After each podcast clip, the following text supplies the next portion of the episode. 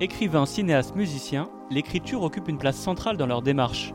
Des autrices et des auteurs du monde entier nous font découvrir les coulisses de leur création, la jeunesse de leur œuvre et comment les grandes questions politiques et culturelles de l'époque influent sur ce qu'ils ont envie de raconter. Bienvenue dans La Fabrique, un podcast Friction.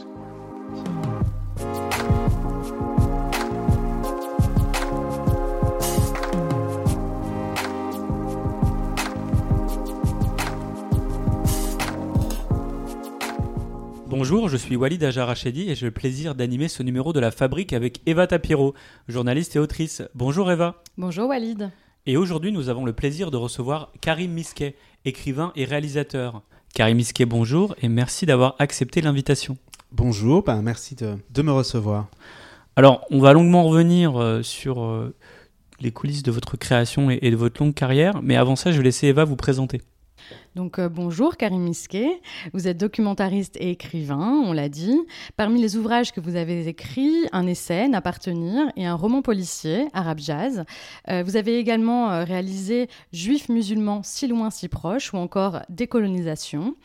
L'identité, les rapports de force, de domination, les rapports tout court entre les gens, ceux et celles que nous percevons comme l'autre, vous intéressent manifestement.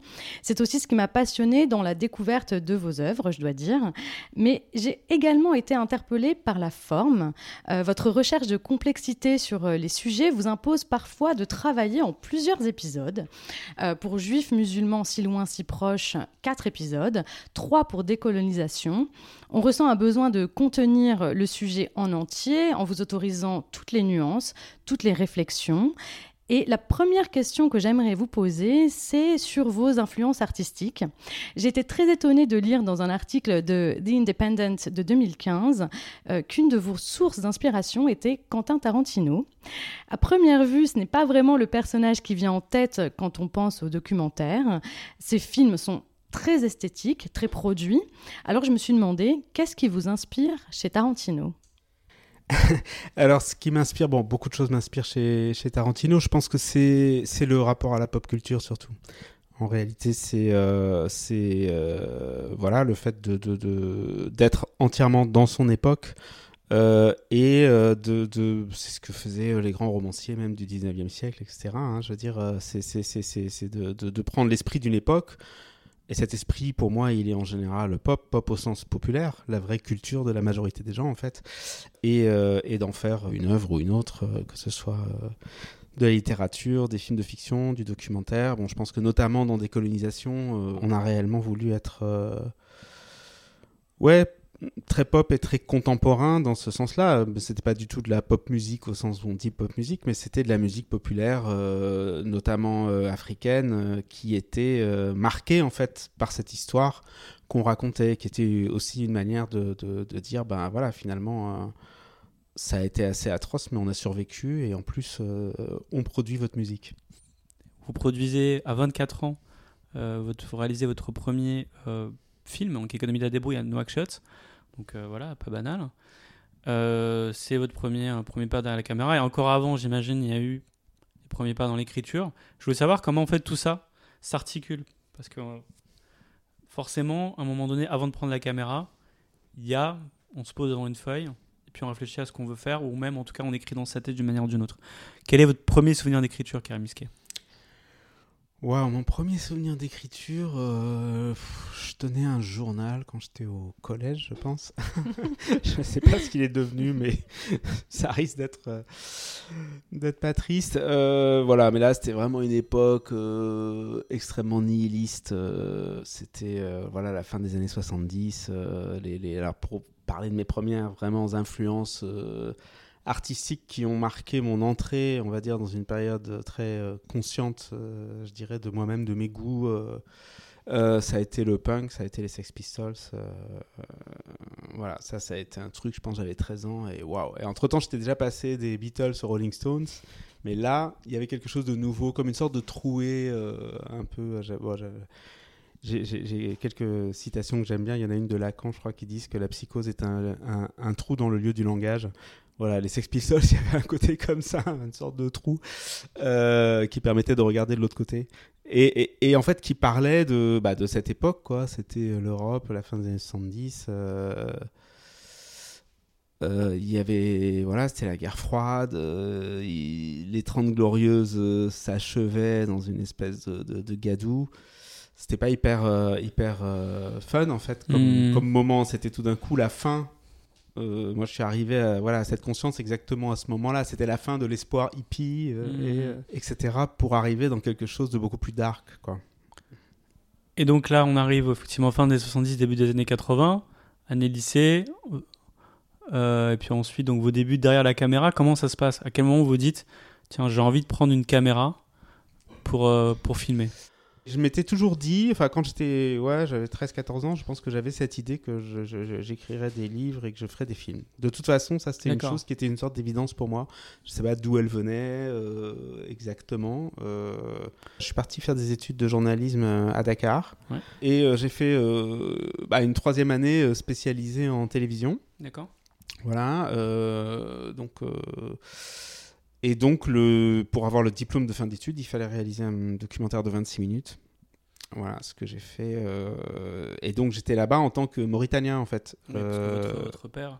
voilà, mon père était mauritanien et donc je devais faire mon film de fin d'études dans le pays qui était censé m'avoir envoyé. Bon, euh, même si je m'étais envoyé moi-même en fait. mais- donc j'ai débarqué comme ça et euh, et euh, voilà. Et donc à la fin de, donc je devais faire ce film de fin d'études en Mauritanie et j'ai demandé à quelqu'un euh, qui travaillait pour une, une ONG à Enda à Dakar. euh, s'il pouvait m'aider, me passer une caméra, etc. Il m'a dit Ah, mais tiens, nous on est à fond sur le secteur informel, pourquoi tu ferais pas un film là-dessus? Je me suis dit Bah ouais, c'est une bonne idée, ça me plaisait bien de voir Nouakchott dans les décharges, en fait. Vraiment, Mhm. euh, Nouakchott, enfin, quand c'est vraiment une ville euh, qui s'étend comme ça dans le désert, euh, mais c'est pas style Dubaï, quoi. Euh, c'est Nouakchott, quoi. C'est- c'est- c'est- c'est c'est- c'est plutôt. euh, euh, et donc, il y avait beaucoup, à l'époque, il y avait énormément de bidonvilles. euh, bon, maintenant, la, ville en dur a poussé, poussé, poussé, donc euh, ça repousse toujours plus loin et il y a plus d'habitats en dur. Mais à cette époque-là, c'était fou, quoi. C'était partout des cabanes, hein, des, des- baraques sur lesquelles il y avait des croix, des fois, parce qu'ils voulaient les démolir. Enfin bon. Et donc, j'avais suivi un groupe de, jeunes dans les. Ouais, vraiment, les- les gens qui récupéraient, en fait, par exemple, ils récupéraient des boîtes en aluminium pour en faire des marmites. C'était voilà une manière de d'y aller, de, raconter vraiment euh, bah, les gens les plus pauvres comment ils se débrouillent. quoi. C'est quoi l'économie réelle finalement euh, De raconter aussi au passage euh, un petit peu les problématiques ethniques et de caste.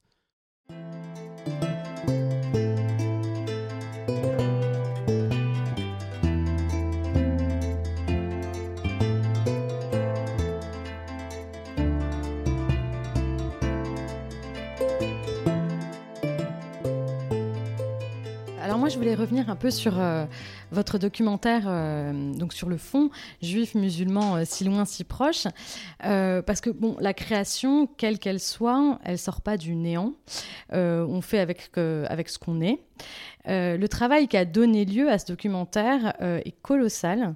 Euh, et je peux pas m'empêcher, en tout cas quand je l'ai regardé, je pouvais pas m'empêcher de me demander, et donc de vous demander maintenant, au-delà d'un intérêt intellectuel pour le sujet, vous dites notamment que vous souhaitiez faire entendre que juifs et musulmans ne sont pas ennemis par nature. Qu'est-ce qui fait, qu'est-ce qui vous a poussé à réaliser ce documentaire? Je pense que c'est marrant en fait. Je crois que pour beaucoup de choses que je fais, euh, il y a sans doute une forme de colère à l'origine. Euh, voilà, que les. les, les, les- comment dirais-je Disons que. Bon, de par mon histoire propre et la manière dont je l'ai vécu, euh, tout ce qui s'approche d'une forme de chauvinisme, disons, ou de, voilà, de, de- vision un peu étroite du monde à travers simplement le prisme de sa propre place dans le monde, en fait, euh, j'ai un peu du mal, en fait. Ça. Donc, je pense que euh, c'est marrant, parce que quelqu'un m'a posé une question là-dessus récemment, sur pourquoi j'écrivais. J'ai dit, je crois que... euh, Et c'est pareil, finalement, pour les, pour les films. hein, je crois que j'ai dit que je, je, je, je- voulais à tout prix expliquer, faire comprendre un truc à des gens qui ne voulaient pas le comprendre et qui en fait ne le comprendraient pas. Bon, cour- bon courage. Est-ce que c'est pour ça que vous êtes si euh, didactique, si pédagogique? Parce que ce documentaire, c'est assez impressionnant, je trouve, au niveau de, euh, de la pédagogie. Oui, ben oui, parce que je pense que pff, il y a trop de sophistes, on va dire quoi. Il y a trop de gens qui tordent les histoires dans tous les sens. euh, et je prétends pas moi-même être neutre ou objectif. Je pense pas que cela existe ou que cela puisse exister. Je pense que c'est malsain d'y croire. Mais malgré tout, euh, en, en- comment dire, en accumulant un certain nombre de faits, euh, en montrant quelle est l'interprétation commune de ces faits chez les historiens, je pense qu'on établit quelque chose. On établit une sorte de voilà de, faisceau. euh, bon, les gens peuvent être plus ou moins d'accord avec telle analyse, etc. Mais globalement, ils voient que là, en plus, bon, c'était un film avec des intervenants, etc. Ils voient que à- voilà, sur une bonne partie de la planète, euh, les gens qui bossent sur ce sujet-là, ils pensent ça. Ils peuvent être juifs, musulmans, athées, euh, peu importe. C'est aussi pour ça qu'on a pris une majorité euh, d'historiens qui étaient euh, d'ascendance euh, juive ou musulmane, si tant est que ça ait un sens, hein, mais en tout cas qui, qui, qui héritaient en fait de ces histoires-là, Ouais. histoire de dire non, là c'est pas une question d'opinion, certains étaient sionistes, d'autres pro-palestiniens, mais n'empêche que sur ce qui s'était passé, je sais pas moi, à Bagdad euh, au 8e siècle ou euh, à Grenade euh, au 11e, où euh, bah, ils étaient d'accord quoi. Mhm. Donc Ouais. on parlait bien d'une histoire qui était bien établie en fait et, et qui était euh, certes violente, difficile et, et- et féconde et plein de choses contradictoires en même temps, mais qui n'a jamais été du ressort d'une d'une haine tenace, réciproque, euh, euh, comment dirais-je, euh, profondément intégrée dans l'identité Hmm. des gens tel que ça a l'air de le devenir aujourd'hui. Hmm. Ce qui ne va pas dire que ça l'est nécessairement à ce point-là, mais en tout cas, beaucoup de gens poussent, on va dire, dans ce sens-là.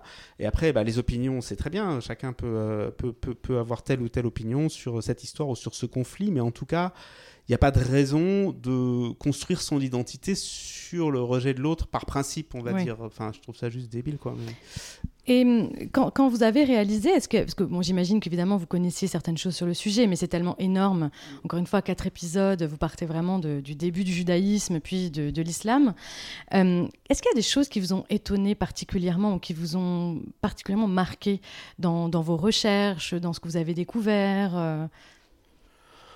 Ben, c'est la quantité, après c'est comme dans plein de, choses, hein, mais c'est la quantité d'histoires, la grande diversité, le grand... il y a plein d'histoires euh, que j'aurais voulu raconter sur, je sais pas moi, les juifs d'Iran ou du Yémen, euh, euh, dans lesquels, ben, on- enfin, voilà, c'était pas possible de, rentrer plus loin que ça, ou autour, je sais pas moi, des des Caraïtes, euh, des, des- des Juifs Caraïtes avec les. Enfin, il y, y y a beaucoup d'exemples. Ce qui m'a étonné, voilà, par exemple, c'est pour ça que je pense à des- ces différents exemples-là, c'est euh, à quel point, en fait, les deux euh, religions, et du coup, ben, on peut pas dire les deux cultures, parce que en fait, c'est une multiplicité de, de cultures qui sont partagées dans les Mhm. différents territoires. hein.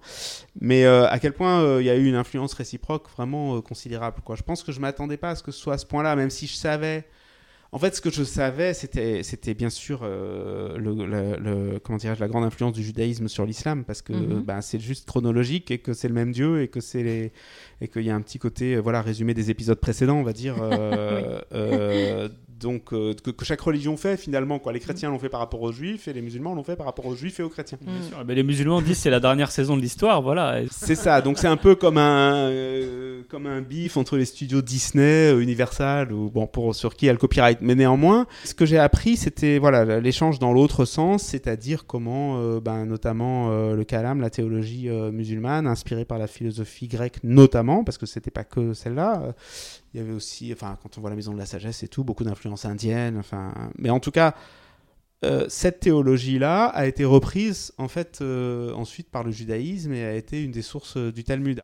Vous terminez le documentaire avec deux phrases qui m'ont marqué. Un passé commun qui s'évanouit sous nos yeux et euh, une autre phrase, comme si juifs et musulmans étaient condamnés à tourner en rond pour l'éternité dans la nuit de leur prison identitaire. Waouh. Assez fort. C'est pas hyper optimiste quand on a suivi quatre épisodes et qu'on se dit c'était incroyable et tout, et d'un seul coup on termine avec ça, c'est un peu dur. Bon, c'était il y a huit ans, c'est à la fois il n'y a pas longtemps du tout, et à la fois, il s'est passé quand même pas mal de choses depuis. Est-ce que vous avez l'impression, est-ce que vous êtes un peu plus optimiste? Est-ce que vous avez l'impression que certaines choses ont changé ou pas vraiment? Comment dirais-je je voulais pas euh, masquer, enfin, j'avais pas envie de faire un film gentil euh, et du coup euh, à côté de la plaque, quoi. Je Mhm. pense que la seule chose que je pouvais faire, c'était d'essayer de, tendre un miroir aux spectateurs, surtout aux spectateurs potentiellement impliqués, mais même ça concerne tout le monde cette histoire, bien au-delà des juifs et des musulmans de toute façon. Et puis ça, ça concerne plein d'histoires. Quand, on était allé pitcher, c'est-à-dire vendre le projet dans des marchés de films documentaires, j'avais un pitch en anglais, donc je disais bon, euh, les, voilà, c'est une histoire universelle, c'est l'histoire des Tutsis et des Hutus, c'est l'histoire des Irlandais protestants et catholiques. euh, Mm. Euh, c'est euh, l'histoire de gens qui sont euh, complètement imbriqués et qui se racontent qui se détestent. Enfin, à qui on raconte qu'on les déteste? Parce que malgré tout, pour arriver à ce que les gens commencent à passer à l'acte, il, faut, il faut y aller. C'est pas le réflexe naturel que, ch- que ch- que chacun a. Et, au quotidien, il y a plein d'interactions qui se passent très très bien, évidemment. Je veux dire, mais, mais mon but en écrivant ça, c'était vraiment de dire bon, t'es un peu. Voilà. Vous n'êtes pas obligé d'y croire, en fait. Globalement, je pense que c'est peut-être si j'avais un, un truc à dire, c'est juste ça. En fait, vous n'êtes pas obligé d'y croire parce que c'est des constructions mentales. En fait, je, je- je- je- bon, à la fin, je dis ça aussi parce que là, c'est le côté un peu optimiste, c'est de dire, voilà, c'est une prison dont les murs euh, ont été patiemment euh, construits, bâtis par, euh, par les sionistes et les nationalistes arabes. Oui. Euh, et j'étais étonné que, que, que, que, que ça passe même auprès d'Arte, etc. mais finalement, c'est passé. Et, et parce que mon but, c'était effectivement de déranger aussi un peu tout le monde. enfin, bah voilà, c'est deux, na- deux nationalismes du XXe siècle Mhm. qui, qui se sont affrontés et qui. Et je dis pas que, que- enfin, je veux dire, chaque combat euh, a son sens. Après, on peut choisir le sien ou pas, mais, euh, mais en tout cas, ils sont complètement dans la logique de cette époque euh, de l'histoire. Mais je disais, mais euh, ils n'ont, mais des, des, des- des- voilà, des prisons qui n'ont pas plus de réalité que les rêves qui nous constituent. Voilà, c'est comme ça que je terminais vraiment. Mm. Donc en fait, pour moi, c'est pas si pessimiste. C'est comme toute névrose, hein, le nationalisme, je veux dire, ou le, le- le- le- je veux dire, je, je suis pas contre le fait d'avoir euh, une ou plusieurs identités. Tout le monde en a, c'est normal. Mais dis- disons que le, fait de s'y accrocher à ce point-là, ben après, si tout d'un coup on travaille sur soi et qu'on arrive à arrêter d'y croire, on, se libère au moins d'un truc. Euh, je pense, et on peut aussi libérer la société d'un truc. Là- Là-dessus, ça me fait penser à quelque chose. Souvent, on dit que euh, enfin, le, le grand héritage du 19e siècle, c'est euh, c'est l'État-nation. Donc, en fait, ce que vous avez l'air de dire, c'est que finalement, on est dans une sorte d'héritage de cette fiction qu'est l'État-nation à un moment donné, euh, dont l'apogée est le 19e et le 20e siècle. quoi. Oui, après, il y a des fictions qui sont nécessaires. Oui, non, ça dire, veut dire que c'est pas euh, nécessaire. On voilà. a besoin aussi de- d'histoires auxquelles sont accrochées. bah, c'est clairement une fiction et je veux dire tous les, les, les- les- toutes les femmes et tous les hommes politiques qu'on a et qui sont on va dire euh, enfin je sais pas s'il y en a un pour rattraper l'autre mais en tout cas euh, euh, non mais je dis parce que je lisais un article là euh, qui parlait du retour du roman national et tout Ouais. ça. C'est tous les 5 ans, non? Ouais, et donc, euh, bah, quel que soit euh, le parti, machin, chacun se sent obligé euh, d'inventer le sien. Bon. Je pense que malheureusement, euh, c'est une chose à laquelle on n'échappe pas. Enfin, malheureusement, je veux dire, je dis pas que. Enfin, je comprends pourquoi ça peut être bien d'en avoir un, mais en même temps, quand. C'est toute la difficulté de notre époque. Du moment qu'on essaie d'aller dans la déconstruction et de se dire, euh, bah oui, effectivement, c'est complètement une fiction. Euh, Mais en même temps, si on défait cette fiction, qu'est-ce qui va nous réunir? Qu'est-ce qui n'est pas une fiction? Moi, je pense qu'il y a des ressources. Ce que je veux dire, c'est que voilà, et, et c'est- et c'est pour ça que malgré tout, euh, je, considère que, ce pays est le mien, même si j'écris plein de trucs contre l'identité, etc. Parce qu'il faut bien aussi en avoir un et, se sentir réellement chez soi quelque part. Et c'est sûr que si je me sens chez moi quelque part, en tout cas, c'est ici. Euh, mais euh, comment dire, malgré ça, malgré euh, enfin voilà et en même temps j'ai toujours ben voilà pas mal de colère d'énervement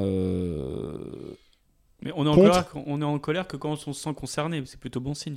Parce que quand on se balade dans Oui. un pays qui a rien à voir avec soi, bon. c'est vrai On on- pas la colère, on, sent l'étonnement, on dit mais qu'est-ce qu'ils font? Mais pourquoi ils disent ça? Quand on sent de la colère ou de l'indignation, c'est que généralement on se sent concerné. J'avais une question un peu plus sur, euh, sur, sur la forme, parce que euh, dans, dans, ces deux documentaires dont on parlait, donc euh, mhm. Juifs musulmans si loin, si proches et décolonisation, vous mêlez images d'archives, dessins, illustrations. Mhm. Et non seulement c'est très beau, mais en plus ça rend pour moi en tout cas le récit moins aride, parce que vous mhm. racontez quand même beaucoup de périodes historiques, parfois il y a énormément de détails. C'est plus facile d'accès. Et je me demandais comment vous travaillez cette, cette dimension esthétique justement? Oui, alors ben, en, travaillant avec les bonnes personnes, essentiellement, parce que moi j'ai vraiment absolument aucun talent pour le dessin. Euh, c'est pas du tout, du tout mon, domaine. Euh, du coup, on a travaillé de manière différente selon les, films. Dans Juif et musulman, où l'animation euh, jouait un rôle vraiment très important. Donc c'est Jean-Jacques Prunès, le réalisateur de l'animation, qui est aussi un, un pur réalisateur d'anime, qui connaissait rien à toute cette histoire. Et euh, en gros, bah, on a discuté beaucoup au départ et finalement on lui a donné, euh, pour, pour faire quand même que ce soit assez accessible pour un public et simple pour un public euh, occidental, mhm. sans être non plus trop orientaliste. Oui. C'est ça qui était difficile. On, on, est parti comme inspiration des carnets de voyage de Delacroix. Ah d'accord, ah oui. Voilà, parce qu'en fait les tableaux sont très orientalistes, un mhm. peu chargés et tout, mais les carnets sont super. C'est comme, bon, c'est un peu, voilà, dans un autre style comme ce que fait Titouan Lamazou, etc. Mais, mais, mais moins je sais pas comment dire. Plus, c'est vraiment carnet, c'est un carnet de croquis, quoi. Et, euh, et, et, voilà, l'idée c'est de dire, bah voilà, t'imagines, c'est de la croix qui arrive euh, en Arabie à la naissance de l'islam et on part de là. ah oui, c'est dingue. Ah, Netflix, si tu nous entends. et on a fait, voilà, on a fait, voilà, et dans un style. Euh, après, on n'est pas resté au dessin, donc c'était de l'aquarelle, mhm. mais tout fait sur ordinateur. Mais bon, maintenant, voilà. Alors après, pour décolonisation, c'était assez différent parce qu'il y a quand même moins d'animation. Mhm. Euh, donc elle jouait elle joue pas un rôle aussi central. Donc il y a eu quelques séquences d'anime qu'on a travaillé euh, avec euh, voilà celui qui a, dirigé tout ça, qui s'appelle Olivier Marchesi, qui voilà est un, enfin, super pro de, qui a un petit studio comme ça, un peu foutraque. c'est pareil, c'est des personnes qui avaient la capacité de rentrer dans notre univers, dire bon là voilà nous on raconte la décolonisation, mais vu du côté des, des colonisés qui se libèrent. Euh, et euh, bah donc euh, voilà, c'est comme ça qu'on a, qu'on a fait par exemple Marine Yanjiru, mm-hmm. une Kenyane, une des premières Kenyanes à, se battre contre les lois injustes britanniques, qui est morte le, voilà, le jour d'une grande manifestation qu'elle a, et d'une attaque qu'elle a lancée toute seule contre un commissariat. Euh, et donc elle, par exemple, il fallait l'imaginer complètement. Donc on a pris des modèles, on a cherché. Donc là, il y, a un travail de documentation qui est mhm. important, de trouver, ben voilà, une femme Maasai vivant à Nairobi de l'époque, comment elle s'habille, à quoi elle peut ressembler. Bon, il y a différents types. On a choisi euh, quelqu'un qui, voilà, qui nous paraissait pouvoir incarner ça, etc. En partant de vieilles cartes postales euh, de l'époque, quoi retrouver à quoi ressemblait le commissariat. Ça, c'était un binge. c'était un cauchemar. Il n'y avait aucune photo parce qu'en fait, c'était une construction qui n'avait pas duré. Donc, on trouvait des photos de commissariat en pierre et tout, mais dans, la description, ce qu'on voyait, c'est que sinon, c'était pas ça. Donc, du coup, on a hmm. dû trouver les modèles, en fait. De, de, construction comme ça de fortune. C'est-à-dire que Nairobi à l'époque c'est le Far West, c'est exactement comme une ville du Far West. Donc finalement le commissariat ça ressemblait à un saloon genre. et ça nous a pris ah, beaucoup de temps. Et là c'est intéressant parce qu'on trouvait très peu d'images. Donc c'est à partir de descriptions écrites. Et ensuite, on a cherché, on savait qu'il y avait un toit en tôle ondulée. Enfin, c'était une mhm. recherche de dingue pour une séquence. Le commissariat, on le voit 25 euh, secondes peut-être dans le film, quoi. Et ça nous a pris un temps fou.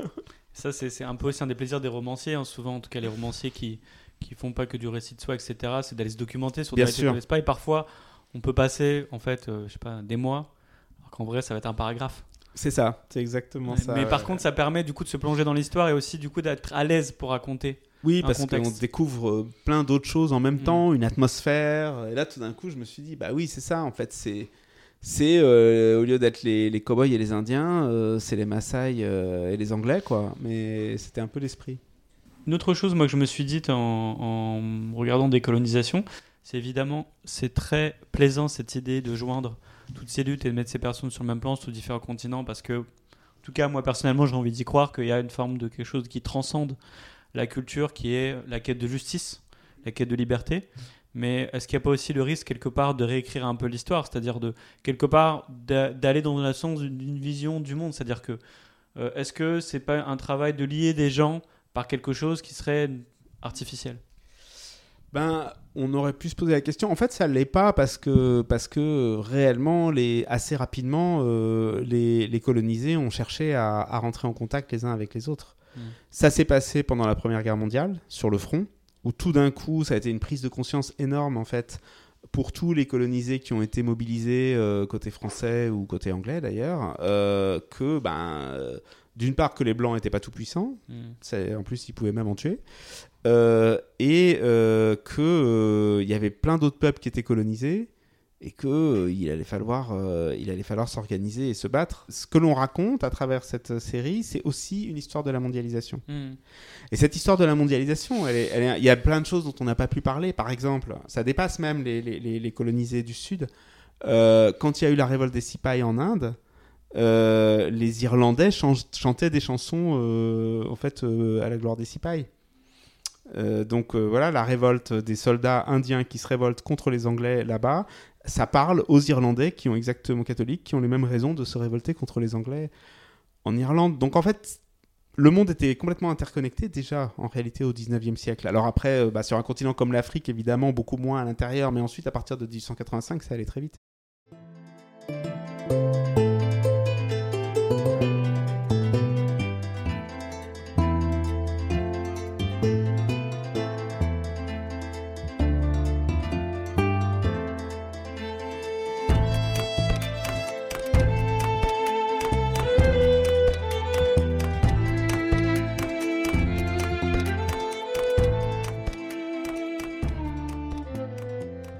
Karim je vous laisse euh, nous lire un extrait de votre récit publié aux éditions euh, Viviane Ami, appelé N'appartenir.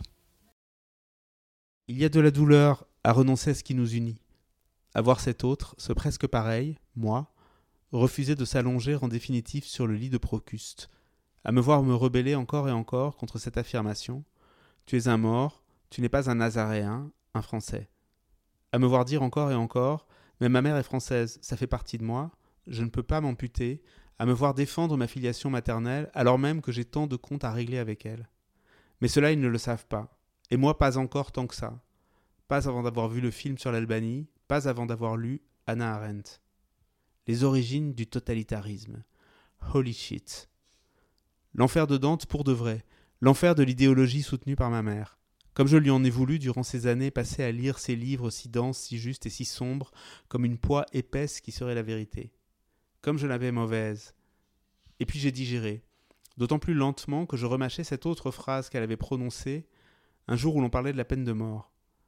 C'était le genre de conversation que l'on aimait avoir dans la cuisine, la politique, la philosophie, la marche du monde. Des conversations qui m'ont façonné, enrichi d'une vision à l'intérieur de laquelle j'ai continué à penser. Même si j'ai voulu m'en débarrasser plus d'une fois, comme on aimerait changer de peau. Une vision marxiste à sa sauce, remarquablement efficace pour analyser conflits et rapports de force entre individus comme entre classes sociales. Euh, merci pour la lecture de cet extrait, euh, Karim Misquez. Donc, c'était N'appartenir aux éditions Viviane Ami. On voudrait un peu parler maintenant bah, de, vos écrits, euh, qui sont aussi passionnants. Et dans une civilisation aujourd'hui qui met l'image à l'honneur, après avoir lisé tous ces documentaires et après avoir, entre guillemets, exploré un, certain nombre de, sujets bah, qui racontent la société dans son ensemble, à la fois à travers une, peinture globale, mais aussi l'intime, pourquoi est-ce que tout d'un coup on se dit, bah tiens, on va prendre la plume, se mettre tout seul devant un écran? Vraiment, c'est venu comme ça, quoi. Je m'étais toujours dit, donc comme j'ai expliqué tout à l'heure, que, j'écrirais un jour. Et puis un jour, euh, bah, j'ai commencé à écrire. Enfin, le premier que j'ai écrit, c'était un texte. Euh, premier texte que j'ai écrit, c'était pour la revue Autrement sur mon premier voyage en Mauritanie, des thèmes que j'ai repris en fait d'en appartenir sous une autre forme. Un livre qui s'appelait Le Livre du Retour, où voilà, c'était donc je me suis emparé en fait de cette commande. Un jour, une amie m'appelle, on me dit ah tu connais des gens que ça intéresserait? Qui ont un père euh, ou les deux parents d'une origine étrangère et qui ont fait un voyage là-bas. Donc euh, j'ai dit ouais bah moi ça m'intéresse. Mon père euh, est un Mauritanien et je me souvenais bien de mon premier voyage à 15 ans à Nouakchott. voilà donc je me suis emparé d'une commande qui collective comme ça qui m'est un peu tombé dessus par hasard. Après, j'ai arrêté euh, pendant longtemps. Euh, j'ai vraiment fait que des docus, etc. J'ai gardé ça dans un coin de ma tête. Enfin bon, voilà, pour des raisons aussi personnelles. Euh. mais je pense que sans doute, j'étais pas complètement prêt. J'étais un peu en jachère comme ça. Et après, et un jour, je me suis mis à écrire. voilà, c'était en 2005, je crois. j'ai commencé à écrire arabe jazz sans savoir du tout où ça allait. J'ai écrit un premier paragraphe. Il y avait ce type bizarre qui était dans un appartement. Et puis, vous avez aussi tenu un blog pour les Inrocks, c'était Alors, les années 10. Voilà, ça c'était un peu plus tard. Enfin, oui, c'était avant qu'Arab Jazz soit mm. publié, mais Arab Jazz, j'ai mis longtemps à l'écrire en fait. Donc, mm. j'étais mm. encore dans l'écriture d'Arab Jazz, mais effectivement, euh, j'avais envie de m'entraîner à écrire. Euh, voilà, j'avais envie de m'imposer comme ça une contrainte d'écrire euh, chaque semaine. Alors pour revenir justement sur Arab Jazz que vous publiez en 2012, vous déclariez dans une interview que le fait d'appartenir à un groupe, c'est toujours d'une manière ou d'une autre fondé sur un crime commis réellement en commun, ou en tout cas un crime qu'on pourrait commettre ensemble contre l'autre, avec un mhm. grand A. Et c'est vrai qu'en fait, c'est un peu surprenant parce que quand on parle de groupe ou d'identité, ce qu'on entend souvent, c'est que c'est quelque chose qui permet de se construire, c'est quelque mhm. chose de rassurant. Et vous, au contraire, vous le voyez comme quelque chose qui est finalement un peu à l'origine de la violence. Quelque part, on pourrait même dire que l'identité, c'est un peu le moteur du crime. Est-ce que c'est ça qui, qui vous a décidé d'aller vers le polar plutôt que la littérature dite blanche, hmm. euh, alors qu'on imagine le polar plutôt comme un genre plus léger euh, Et c'est pas tout à fait le cas d'Arab Jazz qui aborde au contraire beaucoup de sujets euh, très actuels et avec beaucoup de profondeur. Bah, il y a différentes euh, tendances, on va dire, dans le polar. Donc, euh, donc effectivement, il y en a qui, qui, quand même prennent en charge, on va dire, le, le, le, monde contemporain. Mais même... Euh, enfin, moi, j'ai toujours aimé le polar parce que justement, le crime permet la déchirure et il permet de, découvrir des choses, voilà, un peu comme ce que je disais sur le, punk quand j'ai découvert les Sex Pistols. D'un coup, j'ai l'impression qu'un monde s'ouvrait à moi. Bon, le polar que j'ai découvert à peu près à la même époque. Et, euh, et, après, j'arrêtais pas. J'ai pas arrêté depuis l'âge de 13 ans de, de, de lire des, des, romans policiers. J'avais l'impression d'y trouver une vérité que je ne trouvais pas nécessairement ailleurs de la même manière, on va dire. Parce que justement, euh, on pouvait plus maintenir les faux semblants quoi. Euh, à la fin, il faut bien savoir qui a tué, comment, pourquoi. Euh, et disons que la fin ouverte dans un polar, bof quoi. Voilà, bof. Et, et, et après, j'ai aimé beaucoup d'autres genres littéraires. J'ai eu vraiment une longue période d'édition de minuit. Euh, voilà, j'ai eu une longue période Proust. mais j'ai jamais lâché le le roman policier. Puis bon, sinon beaucoup d'autres auteurs de langue anglaise, notamment américains, m'ont influencé. Mais voilà, pour cette histoire du. Oui, le crime original, hein, c'est pas moi qui l'ai inventé, c'est dans Freud. Euh, voilà, le, Il, y a, il, y a, il y, a, quelque chose comme ça euh, que, pour le faire comprendre très bien, pour parler d'un groupe que tout le monde connaît, ben, les hommes et les femmes, je veux dire, euh, la domination, sur quoi d'autre elle pourrait être fondée que sur une violence initiale Ça, c'est comme ça, c'est comme le. Enfin, je veux dire, c'est c'est juste la réalité dans laquelle on vit tous quotidiennement en fait euh, l'héritage de la violence. Voilà, bon bah après, euh, quand on est dans un pays comme la France, dans chaque pays ça va être différent. Hein, je veux dire, euh, si je parle de la Mauritanie, du Sahel en général que je connais bien, ben la violence des gens des castes supérieures contre les castes inférieures, elle a forcément une origine quelque part, bon etc etc. Et on peut le décliner à l'infini sur toute la sur toute la planète.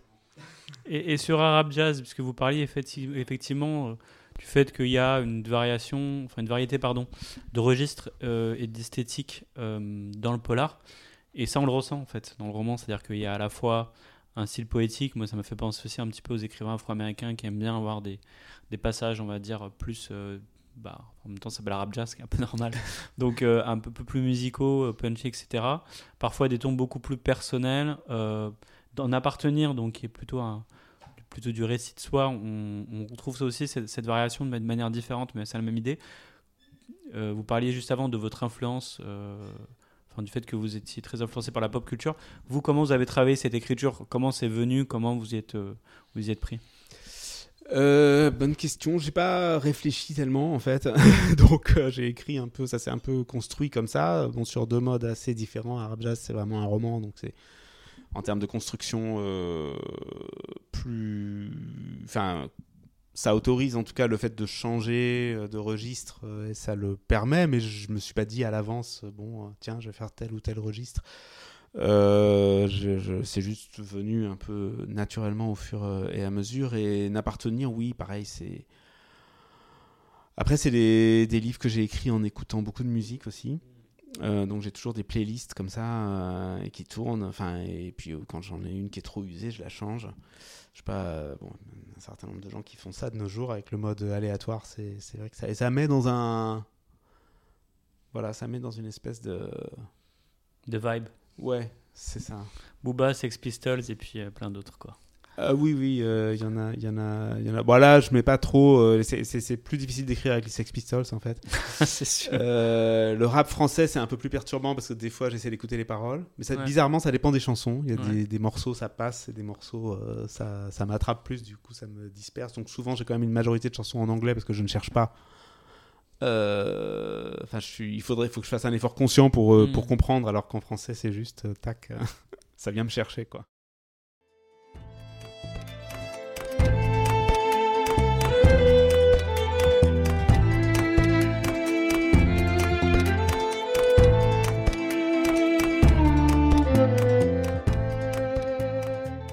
Moi, je voulais parler d'un lieu. Donc, alors, c'était le Pitch Me, et vous nous Mhm. avez dit juste avant de commencer l'enregistrement euh, que le lieu n'existe plus. Euh, enfin, maintenant, c'est le Petit Dakar, dans lequel vous faites le Work in Progress ou le WIP. J'ai vu, euh, ça a l'air d'être le WIP pour les intimes. Euh, et donc là, là l'idée, et alors c'était la description sur le site, c'était une zone d'autonomie temporaire dans laquelle on peut parler de littérature. Et donc vous faisiez partie, vous faites partie de l'équipe qui anime donc ce, ce petit work in progress. Et côté littérature, l'idée c'est d'avoir des auteurs, des autrices qui viennent lire des textes en cours d'écriture. Euh, et donc, moi, ce que je vous ai dit au- aussi avant l'enregistrement, c'est que j'avais d'ailleurs, euh, je m'étais posé la question plusieurs fois de, venir, euh, et puis finalement, je ne l'ai jamais fait, donc peut-être que je le ferai. Et je me demandais pourquoi est-ce que c'était une volonté de votre part de- de créer ça Est-ce qu'il y avait l'idée de faire émerger de nouvelles voix, ou est-ce que c'est simplement le fait d'aider, de soutenir en fait des, auteurs, des autrices Parce que est-ce qu'on a besoin de faire entendre euh, son travail pour avancer? Oui, en fait. Euh, la réponse est oui. Euh, alors après, ça dépend. Des fois, il faut pas en abuser. Enfin, mais oui, le fait de pour pour pas mal d'auteurs, c'est un vrai encouragement. En fait, on a créé ça avec Sonia Rollet, euh, donc euh, et Mam Fedior, qui était le, le patron du, du resto, du Pitch Me, qu'on a qu'on a créé ensemble en fait. Et euh, il nous avait dit avant, il était dans- il avait un autre resto, enfin bon, qu'il avait repris temporairement. C'est là qu'on avait créé cet événement. C'était vraiment un tout petit resto sénégalais dans la rue de la Fontaine au Roi. Et euh, comme nous, on était en train d'écrire tous les deux, euh, Sonia et moi, et que euh, on voulait et que et qu'on avait commencé à fatiguer tous nos amis à leur faire écouter nos textes, on s'est dit ben il y a plein d'auteurs qui doivent être comme nous en fait. Et Clairement. ça a directement pris. C'est ça qui était marrant. On a fait le premier avec. euh, je sais plus qui. Je sais qu'il y avait Carole Zalberg dans l'affiche Mhm. qui, bon, euh, voilà, est une, une auteure, euh, une autrice reconnue euh, qui, a été- qui a dirigé la SGDL et tout. Donc c'était marrant parce que. euh, Enfin, elle est hyper cool, Carole, vraiment. Et, et- et- mais mais, mais c'est drôle par rapport à l'image. Euh, voilà, d'une auteure de littérature euh, blanche vraiment euh, assez exigeante, on Mhm. va dire. hein, et, et, et de venir dans ce resto qui était vraiment euh, un resto sénégalais, comment dire, un petit boui-boui, quoi, sans aucune prétention, avec une clientèle d'habitués. Euh, majoritairement africaine du quartier, mais il y avait toujours aussi des blancs complètement torchés qui tenaient à moitié sur un, sur un tabouret. Enfin, c'était vraiment un endroit. euh, On appelle ça la rue Jean-Pierre Timbaud. hein, pour les... ouais, mais dans des restos roots africains, c'est c'est une autre. euh, Parce qu'en fait, c'est ça qui était marrant, c'est qu'il y avait toujours quelqu'un à côté pour l'empêcher de tomber quand même, le gars. Il y avait, il y avait une sorte de prise en charge collective. C'est des endroits vraiment très accueillants, Ouais. en fait, mais où euh, bah, la plupart, euh, la plupart euh, des gens qui après sont venus au Work in Progress. euh, qui étaient donc une clientèle majoritairement bobo, blanche, ne seraient jamais venus naturellement Mhm. simplement parce que bah, on passe devant un petit resto sénégalais, on va pas s'y sentir forcément. euh, Enfin, on va pas savoir quoi y faire ou euh, je sais pas quoi, ou on se fait une idée qu'on n'est pas à sa place, etc. Et donc, bah, nous, du coup, euh, on, avait euh, fait cette espèce de rencontre euh, comme ça, de percer dans l'espace-temps, euh, et qui a pris tout de suite. Ça, ça crée un choc, et nous on avait appelé ça réalisation de la littérature, comme Mhm. Marx avait écrit réalisation de la philosophie. Mhm. Euh, et, c'est réellement ce qu'on produisait dans ce lieu, ce qu'on continue de produire au Petit Dakar. Bon, c'est un peu, c'est moins route que le Pitch Me et surtout que le Le Up au tout début où on avait commencé. La gentrification du work in progress, quoi. Ouais, bah, tout se gentrifie au bout d'un moment. Mais ça reste un lieu extrêmement bienveillant où on mange très très bien. Euh, du yassa, pour ceux qui connaissent, du tchéboujen, du mafé. Euh, il y a de la bière sénégalaise. Moi, ça, c'est un de mes plaisirs. Parce que bon, voilà, j'ai fait mes études à Dakar, donc j'ai une nostalgie pour la flag. Euh, et, et, voilà, c'est un endroit vraiment très sympa bah, voilà, dans, dans, dans, le marais. Et, et, et ça a permis surtout, enfin, aussi et surtout, l'émergence d'auteurs aujourd'hui et autrices qui sont publiés. Moi, je pense à à Sophia Hawin avec euh, Rhapsody des oubliés qui a eu le prix de fleur en 2019. Je pense à Mark Shepson avec Je veux le monde qu'on a mhm. reçu à la fabrique il y a quelques temps et qui a aussi écrit pour Friction.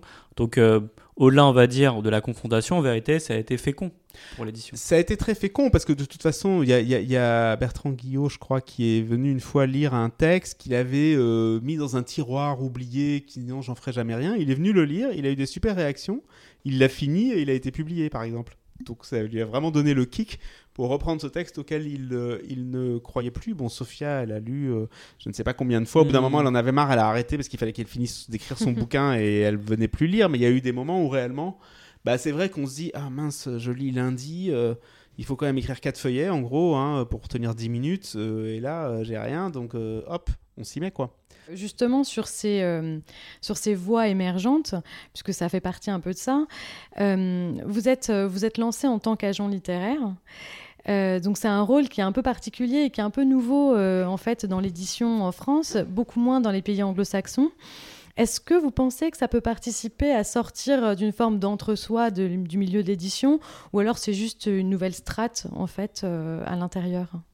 Oui, sans doute la deuxième réponse, parce qu'effectivement, enfin la première réponse, je veux dire sortir de l'entre-soi, parce que, parce que bah, nous, on a accès à d'autres types de gens qui, euh, qui euh, ont, franchi la porte du Pitch Me ou maintenant du Petit Dakar, mais qui ne seraient pas forcément, euh, auraient pas forcément envoyé leur manuscrit à une maison d'édition, puis en plus, on ne sait pas par qui on va être lu, comment, voilà, etc., etc. En tout cas, voilà, l'idée c'est et on a eu une étape intermédiaire qui est la revue en fait. On a fait la mhm. revue du WIP, euh, littérature euh, sans filtre. Euh, on a fait déjà quatre numéros. Euh, D'ailleurs, dans le numéro 4, il y avait Mohamed Mougarsar. D'accord. un extrait du, du, roman pour lequel il a eu le Goncourt. Mhm. On avait déjà eu des extraits justement de Sophia Winde, aussi Johan Zarka qui a eu le prix de Flore.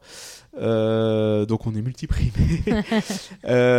et, et, du coup, l'agence, ça nous a paru être un, un prolongement. Bon, parce que la revue, c'est bien, c'est un outil pour des éditeurs qui peuvent y repérer des auteurs, mhm. certes, et certains le font, euh, mais ça peut aussi, euh, voilà. Donc là, on essaie d'être plus proactif et d'aller nous à la rencontre des éditeurs, de leur dire, bah voilà, euh, les auteurs qui, qui sont dans l'agence, voilà les textes, qu'est-ce qui pourrait être intéressant pour vous? On leur fait lire soit un manuscrit entier, soit des fois des extraits pour qu'ils sentent un peu la musique de... Mhm. Voilà, on essaye d'inventer une manière, on en est vraiment au tout début, hein. donc ça s'appelle Words in progress, du coup, ah, l'agence. D'accord, Bouclé, bouclé. voilà, du whip au whip. Donc on arrive déjà à la fin de cette euh, superbe émission. Euh, on a abordé énormément de questions, c'était super intéressant. Merci Karim Misquet d'avoir pris le temps de répondre euh, à ces questions. Eh ben merci beaucoup. Moi j'ai passé un bon moment. C'est toujours c'est toujours bien de, de, de, de, partager, de réfléchir euh, aussi différemment à ce qu'on est en train de faire, etc. Parce que que ce soit des films ou des livres, euh, c'est sûr que le, le, on fait pas ça pour soi, en fait. Même si on le fait par nécessité intérieure, ça reste quand même pour les autres. Euh, donc, merci. Merci Eva d'avoir animé cette émission avec moi. Merci Walid. Puis je remercie évidemment Maëlys, Florian et Riyad qui ont aidé à la conception de cette émission. Et La Fabrique, c'est une émission à retrouver sur toutes vos plateformes de streaming et sur notre site friction.co parmi nos fictions, reportages et chroniques. Merci à tous et rendez-vous au prochain épisode.